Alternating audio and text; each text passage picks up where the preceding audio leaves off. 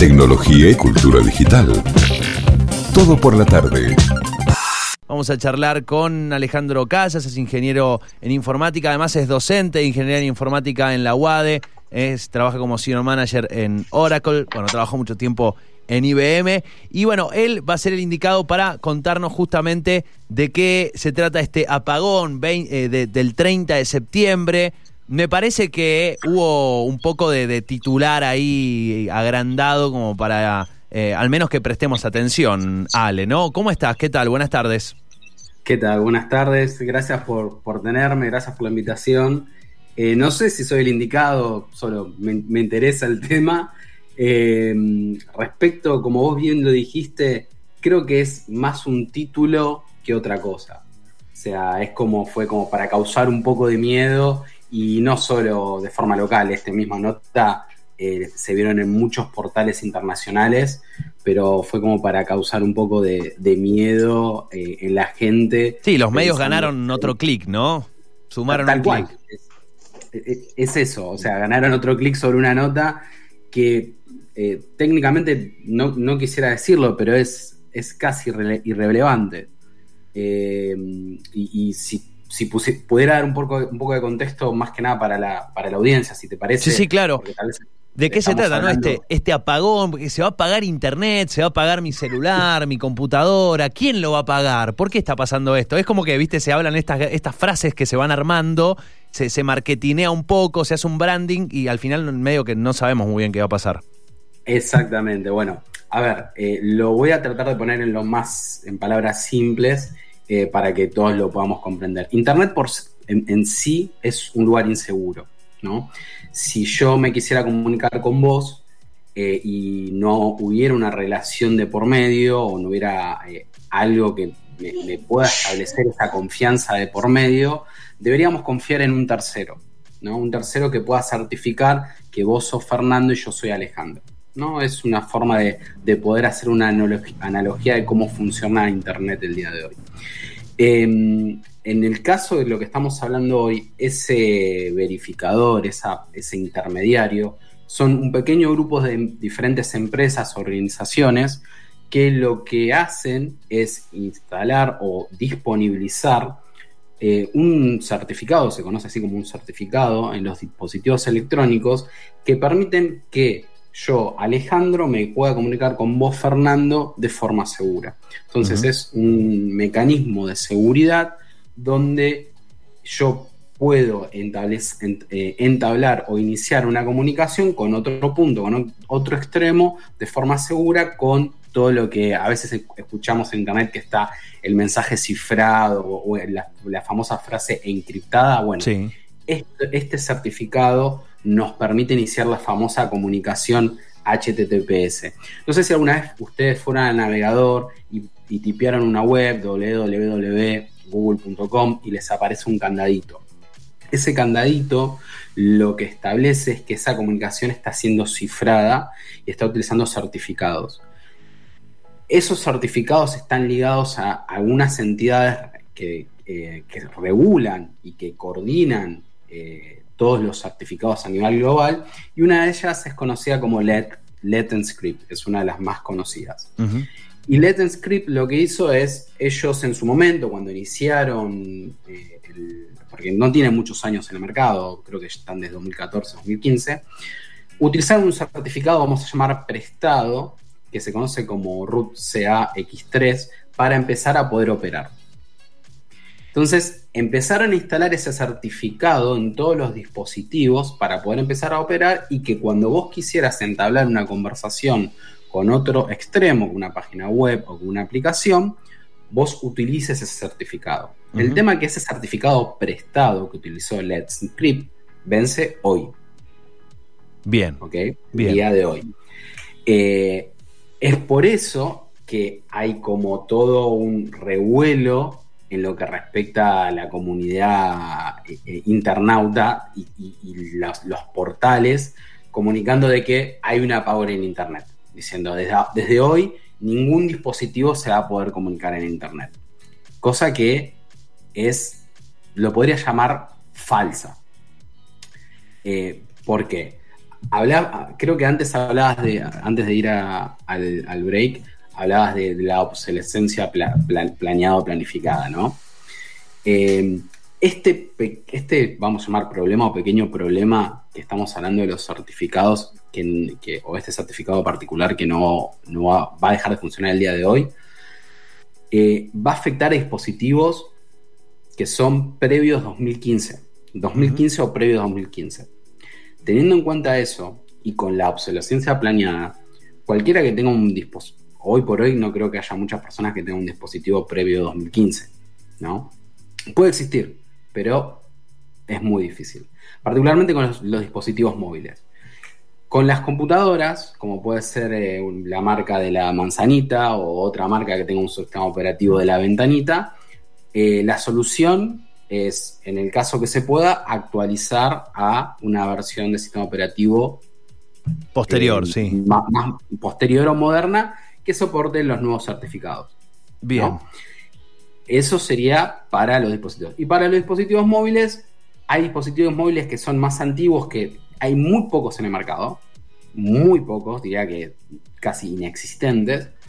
Y eso que existen, eh, ya las empresas mismas no están prestando servicio o mantenimiento, lo notificaron, o sea, notificaron con anticipación para que sus consumidores hagan el upgrade correspondiente.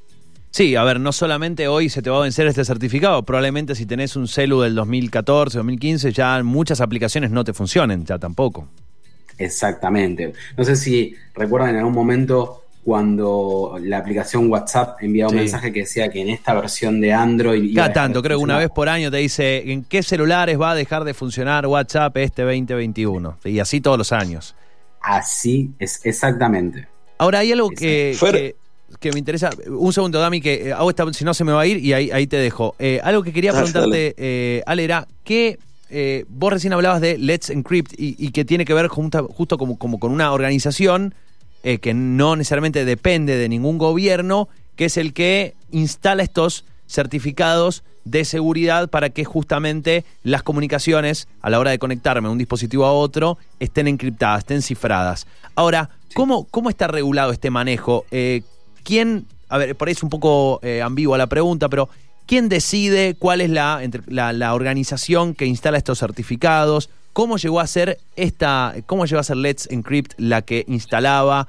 ¿Cómo, cómo funciona este sistema? Digo, ¿cuál es, ¿dónde está puesto el consenso eh, entre, las, entre los eh, fabricantes de dispositivos para que se elija a quien instala el, el certificado, digamos? Hay, y es una muy buena pregunta, hay una, organización, un grupo que consolida cuáles son los, las eh, estructuras de certificantes más importantes, como puede ser Symantec, como puede ser Comodo, como puede ser Lendscript, y cada uno de los vendors instala uno o varios de esos certificados para poder comunicar. Pero es como que ya están agrupados, hay un top 5 de los que son las eh, entidades certificadoras por excelencia y Let's, Script es una de ellas. Sería como, por ejemplo, las normas ISO, ponele en otro rubro, eh, ponele algo así. a ver, no, está, no está ponele regulado como una norma ISO, pero sí está de alguna forma eh, regulado en términos de, bueno, estas son las entidades que gestionan los certificados eh, y nosotros tenemos que dialogar con esas entidades para poder eh, verificar y validar individuos, empresas, mismo cuando vos generas un certificado de, tu página web o de tu aplicación, lo generás con estas empresas. Bien. Dami. Eh, hola Ale, ¿cómo estás? ¿Sabes que estaba bien, muy bien? Estaba repasando un poco de qué, tipos de, de, artefactos van a verse complicados de alguna manera o no. Sabemos que los celulares es difícil que haya celulares o que alguien tenga un celular desde el 2015. Acá dice 2017 en adelante no va a tener problemas. Pero he visto muchas consultas de chicos que tienen PlayStation, por ejemplo la Play 3 o la Play, 4, y que sí es normal tener una Play 3 que sea del 2015 o previa. En ese caso eh, es así, ¿no? Son, son, ¿Serían los artefactos que más pueden tener complicaciones el día de hoy? Exactamente, justo, eh, recibí consultas sobre eso y eh, si vos tenés una PlayStation 3, desde el punto de vista de, la, vieron que la, todas las consolas, ¿no? Generalmente tienen diferentes versiones. ¿Vieron cuando salió la primera PlayStation 3 estaba la grande o mismo la PlayStation 4 estaba la grande, después fueron salir otros modelos y demás. Cada PlayStation tiene una instalación o un upgrade de lo que se conoce el firmware. El firmware a nivel de, un, pedazo de software, lo quiero poner en, palabras simples, que se instala dentro del dispositivo. En el caso de PlayStation 3, si vos tenés una PlayStation 3 que tiene soporte con firmware hasta 5 o anterior, ya no podrías actualizarla. Y esto fue notificado a, los dueños de eh, PlayStation 3 en su momento, fue notificado en el, portal de PlayStation de que eh, esto iba a suceder. Mismo eh, PlayStation ya había notificado que iba a dejar de dar soporte a determinados dispositivos, como en su momento fue la PlayStation Vita. La PlayStation Vita, la portable, dijo que iba a dejar de dar soporte. En el caso de PlayStation 3, de firmware 5 para atrás, deja de dar soporte. Entonces, en ese caso, como bien decís, no va a haber oportunidad de poder hacer una actualización para poder seguir comunicándose. Ahora, ¿la PlayStation 3 se me va a transformar en un ladrillo? No. Eh, voy a poder jugar jueguitos digitales eh, que estén instalados en mi disco o con Blu-ray. ¿Voy a poder seguir usándola? Sí. No voy a poder conectarme a, por ejemplo, PCN o algún servicio o navegar eh, con la PlayStation. Eso no lo voy a poder hacer. Pero no significa que la PlayStation 3 a partir de hoy se convierta en un ladrillo. Y lo mismo pasa con PlayStation 4. PlayStation 4, la primera release, la primera versión que fue la de 2014, creo, final de 2013, principio de 2014, eh, hay que llegarla hasta, creo que era, no recuerdo el número de firmware, pero hasta uno, uno de los últimos firmware, porque previo a eso no iba a poder funcionar. Eh, pero en, todos los casos, salvo particulares, como es el caso de PlayStation, como es el caso de la 3DS, la Nintendo 3DS, que son casos muy particulares de hardware, el resto de las soluciones, si hay un programa de mantenimiento y un programa de actualización del, sistema operativo o la versión del sistema operativo propiamente dicho que tenga el dispositivo móvil o tablet, no debería haber problema. Ahora, hay un parqué de, eh, creo que era entre 25 y 30% de los dispositivos Android a nivel global, ¿ok? Que se estarían viendo afectados. Debido a eso, lo que hizo Let's Script para esos dispositivos y para el certificado que tiene instalados eh, esos dispositivos, logró una extensión hasta 2024. ¿Qué quiere decir? Que cualquier eh, dispositivo Android versión 2.3.6, creo que era 2.3.6, 2.3.5, no, no le afectaría el tema del blackout de hoy, porque se logró una extensión hasta 2024. Eso no es así, por ejemplo, para los Smart TV que tienen Android embebido, eh, eso no aplicaría. Solo es para dispositivos móviles que tienen este certificado instalado y se logró esta extensión hasta 2024. Pero de nuevo, son casos muy particulares. Hoy también eh, me preguntaban por eh, banca. ¿Qué pasa en la banca? ¿No? Donde hay eh, dispositivos, algunos que parecen que son obsoletos, mismo algunos están corriendo Windows XP, algunos me comentaban, sí, porque tal banco corre Windows XP que ya quedó obsoleto. Primero, Windows XP la única versión que se encuentra afectada es eh, Windows XP Patchet o Release 2. A partir de la 3 no se vería afectada. Y otra cosa que tenemos que tener en cuenta, que la banca o las entidades financieras tienen un, sistema de seguridad de, información, una política de seguridad de la información muy estricta que hace que todos sus sistemas y todos sus dispositivos estén actualizados hasta la última versión posible que le permita correr las aplicaciones que están siendo ejecutadas internamente de cara eh, para, digamos, propiamente el banco o de cara al cliente. Entonces, hoy la banca como tal tampoco se vería afectada. Esto es más, em, podríamos decir, de consumo masivo. Alguno que tenga, como recién decía Dami, eh, una PlayStation 3 ahí en casa, una 3DS, una MacBook que le haya quedado eh, obsoleta pero no más que eso. Mira, acabo, acabo, de darse un ejemplo bastante particular en uno de los grupos en los que estoy. Eh, una persona manda una foto y nos dice, em, nos manda un cartel y dice, che, no puedo ingresar a tal página, dice. Y el, el antivirus dice, el, bloqueé el acceso a tttt.com eh, porque uno de los emisores del certificado del servidor ha expirado.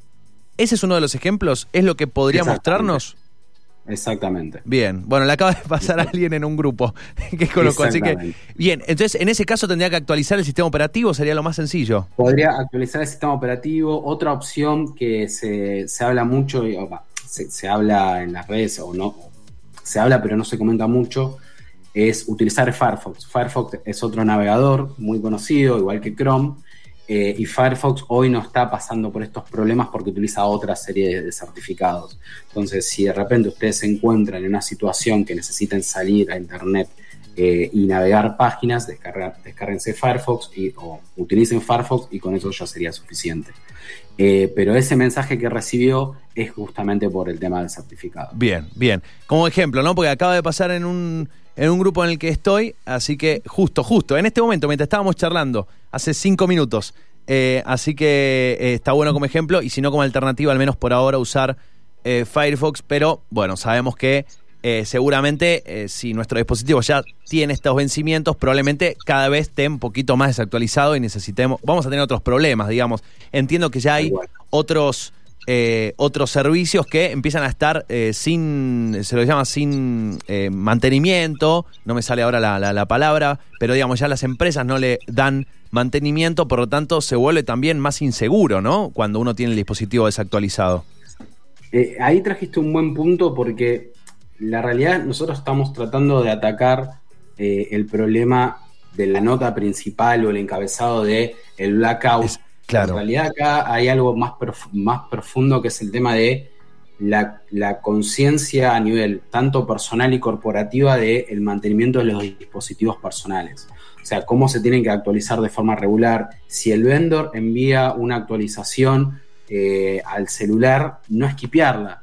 O sea, si de repente mi vendor dice, mira, salió un, security patch, eh, descargate, a veces son un giga, dos gigas, y yo sé que el, móvil capaz te queden utilizado por 5 minutos, 10 minutos, no esquipearla, porque hay razones que hacen que eh, las empresas necesiten no solo hacer ese security patch para asegurar el dispositivo, sino también para evitar este tipo de problemas al momento de poder navegar y mismo utilizar otras aplicaciones.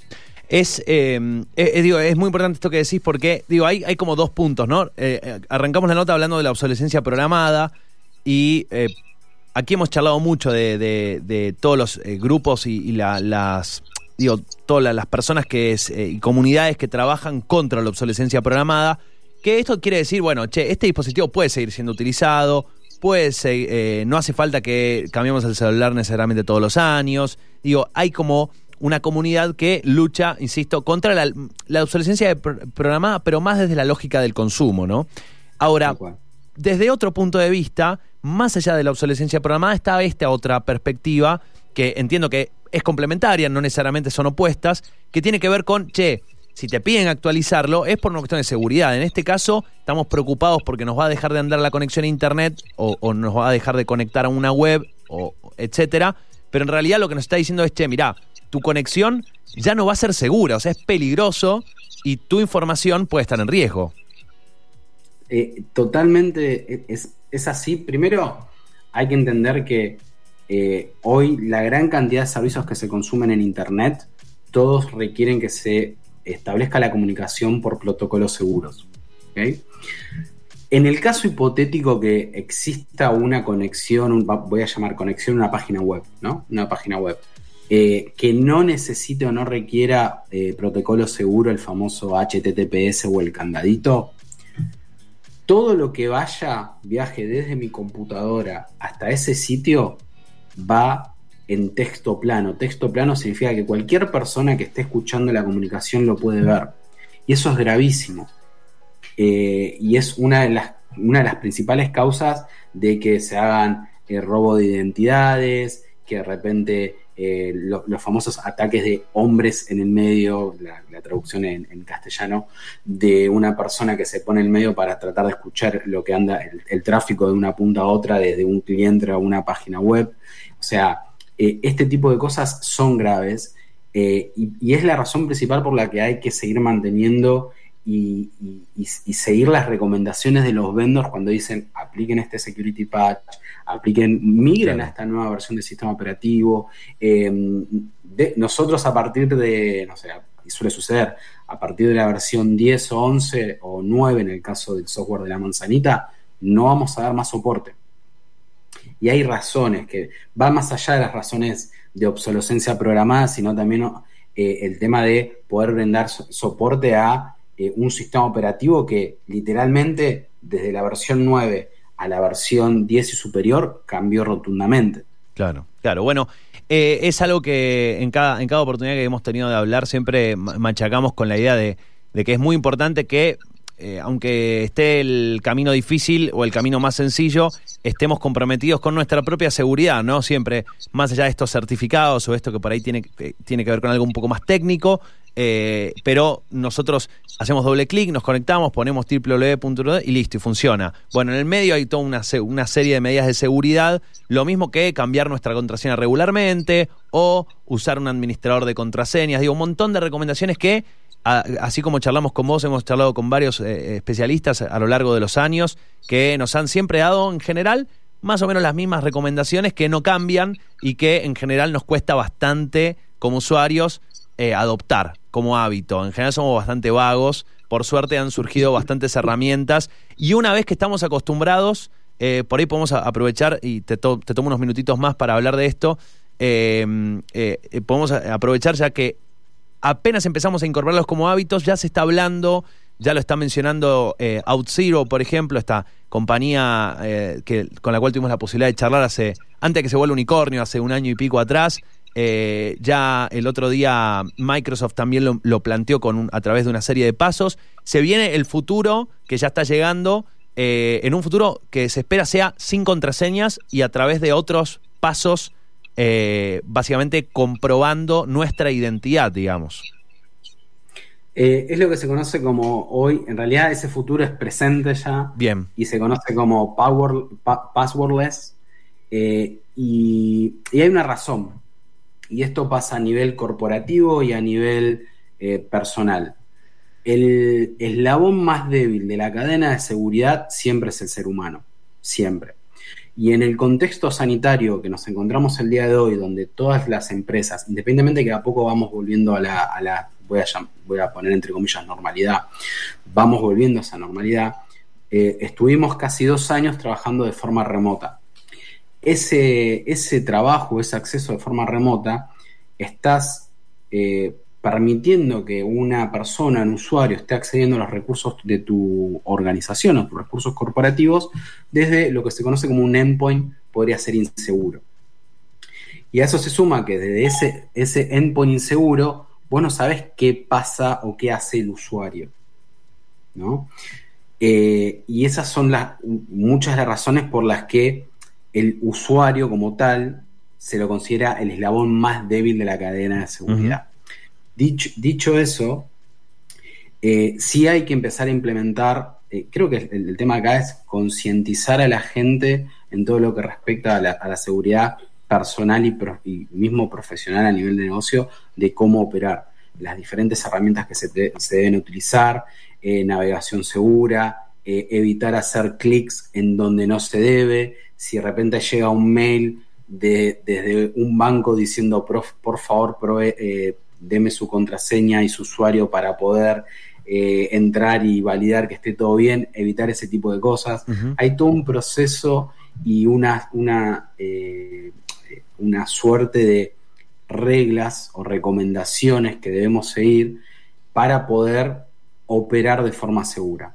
Eso dicho, independientemente de que las personas están o fueron tomando conciencia, porque no es lo mismo el año 2021 que el 2010, respecto cómo eh, los diferentes vectores de ataques que hay a las personas, sigue siendo un problema para las organizaciones. Entonces, organizaciones muy grandes como Microsoft, por ejemplo, mismo OutZero, otras organizaciones como Okta, eh, que están muy comprometidas con los que es seguridad de la información, están em, empezando a implementar soluciones que se conocen como passwordless. Es poder acceder a recursos sin la necesidad que la persona necesite, necesite tipear o memorizar un password o una cadena de caracteres.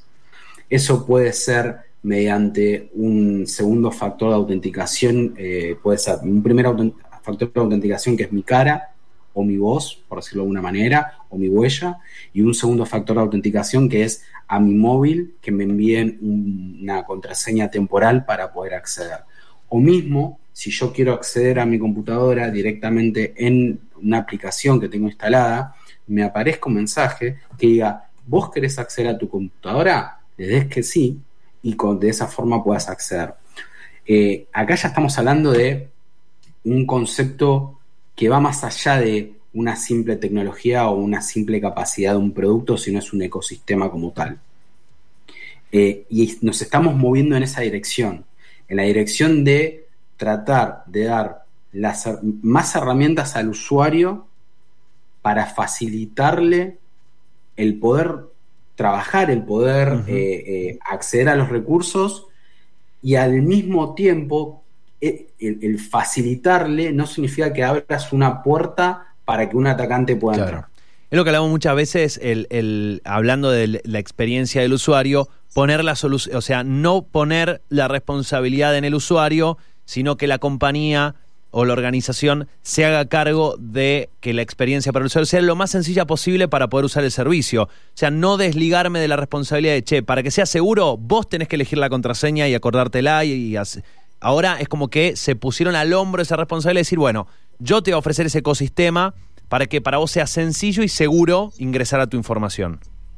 Es, exactamente. Hay, hay que pensar que durante mucho tiempo eh, lo que es en las empresas, ¿no? Seguridad o seguridad de la información siempre se la consideró como un, lo voy a poner, un stopper o un, no quiero decir un problema, pero era el equipo de que siempre ponía stoppers y más herramientas y nos molestaba. Al día de hoy, seguridad de la información se tiene que convertir en un habilitador, enabler, como le quieren decir, de la organización, para ayudar a la empresa, uno, obviamente ser, estar segura y estar operando bajo, porque hoy por hoy todas las organizaciones deben cumplir con regulaciones externas y, e internas. Eh, y más allá de eso, de cumplir con esas regulaciones y cumplir con los eh, requerimientos mínimos de seguridad que tienen varios estándares, como puede ser la ISO, como mencionaste anteriormente, también ayudar a los miembros de la organización, a los empleados, a ser productivos. Eh, que no, si de repente por alguna razón se bloqueó mi usuario, mi contraseña, o no puedo acceder a mi computador, eh, que no tenga que esperar tres o cuatro horas que una persona se conecte y me haga un reseteo de contraseña para poder entrar. O sea, todo, ese tipo de cosas tienen que cambiar y están cambiando, van, van evolucionando, van mutando, pero es un, proceso largo donde nos encontramos muchas empresas siguen comportándose como si fueran... Eh, digamos, los 90. Ale, la verdad, agradecerte. Hemos hecho un repaso por un montón de temas súper actuales, muy vigentes. Eh, empezamos por este 30 de septiembre tan, eh, bueno, tan apocalíptico. No era tan apocalíptico al final. Eh, cuestión de actualizar algunas cuestiones ahí, revisar y, bueno, ver cómo se puede solucionar. Pero como conclusión y reflexión, más allá de este apagón, entre comillas, hacer caso a, a, estar actualizados y estar seguros. Así que agradecerte por este contacto y este rato que has pasado por aquí por el programa. Un placer, eh, la verdad, un gusto haber participado, estoy a su disposición y bueno, espero que tengan un excelente día. Gracias, estamos en contacto, un abrazo grande. Abrazo, cuídense. Gracias, eh. allí pasaba el ingeniero Alejandro Casas, el ingeniero en ingeniería informática es docente además de la UADE, bueno, trabaja para Oracle actualmente también, así que eh, nos ha hecho un, repaso, un panorama de este apagón que, bueno, al final no era tan grave, era mucho más título. Tecnología y cultura digital. Todo por la tarde.